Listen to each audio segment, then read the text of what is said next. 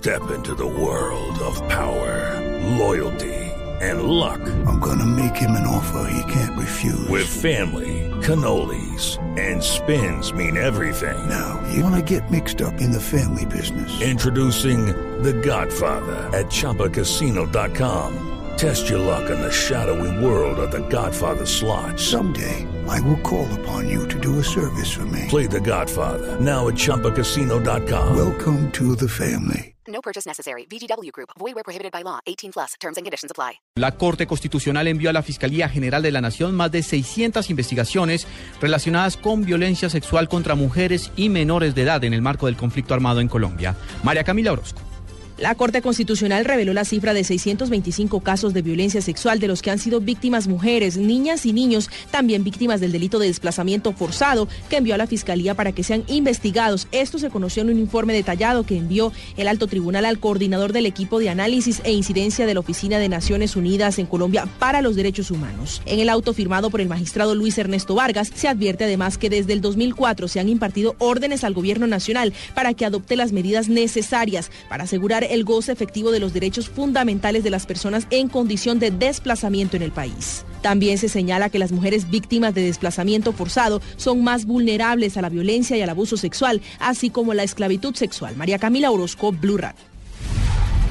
Evacuada permanece la sede de la Universidad de Antioquia en Medellín tras fuertes enfrentamientos entre estudiantes y la Policía Nacional. El reporte de la situación con Lina María Zapata.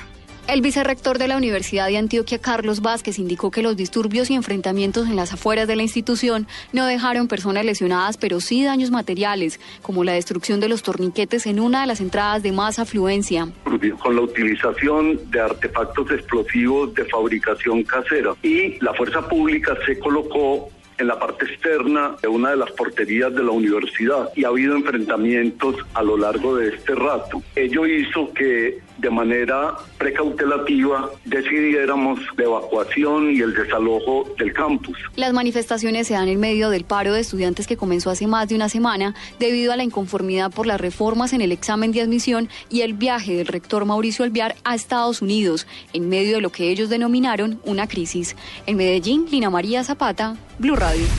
Entre tanto, en ese momento también se presentan disturbios en la Universidad del Valle del Cauca. Los estudiantes protestan por la crisis de salud en el departamento. Nos informa François Martínez. Un grupo de estudiantes encapuchados o protestan a esta hora en la avenida Paso Ancho ante la grave crisis financiera que enfrenta a los trabajadores y médicos del Hospital Universitario del Valle. Se han escuchado varias eh, papas explosivas y la policía es más se encuentra al frente de la Universidad del Valle. Uno de los estudiantes cuenta los motivos de la protesta. Que todo era un plantón que duraba 40 minutos eh, por el Hospital Universitario del Valle para que no lo vayan a cerrar porque estamos luchando por la salud, porque es un derecho de todos y también como para que la gente se entere y hacer presión de por qué estamos haciendo eso, por qué estamos en paro, básicamente es eso. Por su parte, la Secretaría de Tránsito Municipal recomienda no tomar la avenida Paso Ancho ante estos hechos. Desde Cali, François Martínez, Blue Radio. En noticias políticas, la Alianza Verde distribuyó todas sus fichas entre los candidatos a la alcaldía de Bogotá. Se acaba de confirmar el apoyo de Antonio Sanguino a la campaña de Clara López del Polo Democrático. Diego Monroy. En las últimas horas se confirmó una nueva adhesión a la campaña de la candidata a la alcaldía de Bogotá por el Polo Democrático, Clara López Obregón. Se trata del concejal de la Alianza Verde, Antonio Sanguino, crítico de la actual administración del alcalde Gustavo Petro. El programa de Clara López no solo interpreta esas apuestas y esos deseos de la Alianza Verde, sino que además se compromete a fondo con una agenda ambiental y con los desafíos de la paz y el postconflicto en, en, Bogotá y en el país. Y yo creo que esos son, son razones suficientes para acompañar, por supuesto, con el ojo abierto y con una perspectiva crítica lo que puede ser un próximo gobierno en cabeza de la doctora Clara López. Recordemos que el concejal Antonio Sanguino fue miembro del Polo Democrático antes de acompañar la campaña del exalcalde Luis Eduardo Garzón. Diego Fernando Monroy, Blue Radio. Información internacional, se espera que en los próximos minutos aterrice en Venezuela Manuel Rosales, el ex candidato presidencial que estuvo exiliado por seis años y que ahora espera volver a su país en medio de la expectativa de si el gobierno de Nicolás Maduro lo lleva preso o no. Desde Caracas, Santiago Martínez. Así es, buenas tardes. A esta hora está prácticamente tomado por los cuerpos de seguridad del aeropuerto de La Chinita en la ciudad de Maracaibo, ya que se espera en los próximos minutos la llegada de Manuel Rosales. Ya ahí en el aeropuerto, además de diputados y aliados políticos de Rosales, también está su esposa y actual alcaldesa de la ciudad de Maracaibo, Evelyn Trejo de Rosales, quien pidió al gobierno respeto para su esposo. Hoy le vuelvo a decir que respeten los derechos elementales que tiene Manuel como ciudadano, que lo traten con respeto que Manuel se ganó el cariño de todo este pueblo, el cariño del Estado con trabajo, que Manuel, Manuel se encargó de meterse en el corazón y en cada rincón de todos los zulianos, con trabajo y con respeto, sin distingo, sin exclusión, sin pasarle factura. Se tiene previsto que el Rosales recorra parte de Maracaibo una vez llegue y luego ofrezca un discurso en la avenida 72, una de las más emblemáticas de la ciudad. Santiago Martínez, Blue Radio. más rápido, menos víctimas hacia el futuro. Estamos dispuestos a asumir responsabilidades por nuestras actuaciones. En Blue Radio llegó la hora de las víctimas del conflicto. Mi nombre es Leonel Antonio Calvache, tengo 77 años de edad. Fui desplazado del municipio de Santa Rosa, la Bota Caucana. En el año de 1992, cuando la guerrilla del ELN eh, mató a mi hijo Diego León Calvache. Pues como estamos en un proceso de paz, eh, es bueno eh, perdonar para alcanzar la reconciliación. Y ahora en Blue Radio, la información de Bogotá y la región. En noticias del centro del país, la Defensoría del Pueblo pidió mayores acciones de las autoridades en Bogotá para proteger los derechos de la empleada de la Alcaldía Mayor que fue atacada brutalmente en la localidad de Chapinero por un habitante de calle.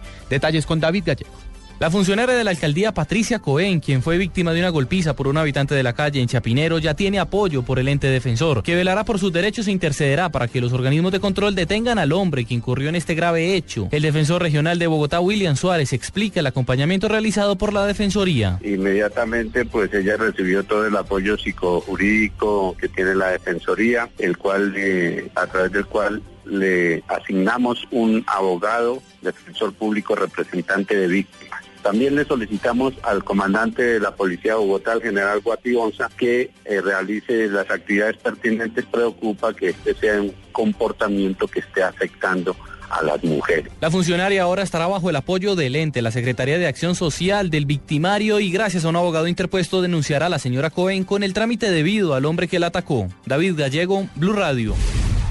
La personería de Villavicencio denunció que desde hace más de una semana Caprecom no está prestando servicios médicos a pacientes con enfermedades graves que no hacen parte del plan obligatorio de salud. Nos informa Carlos Andrés Pérez.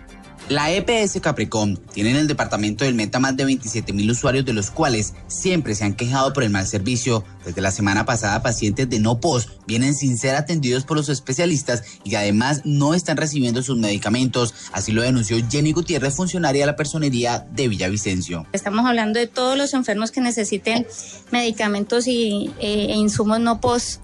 Adicionalmente de los no post, eh, todos los lo que son procedimientos.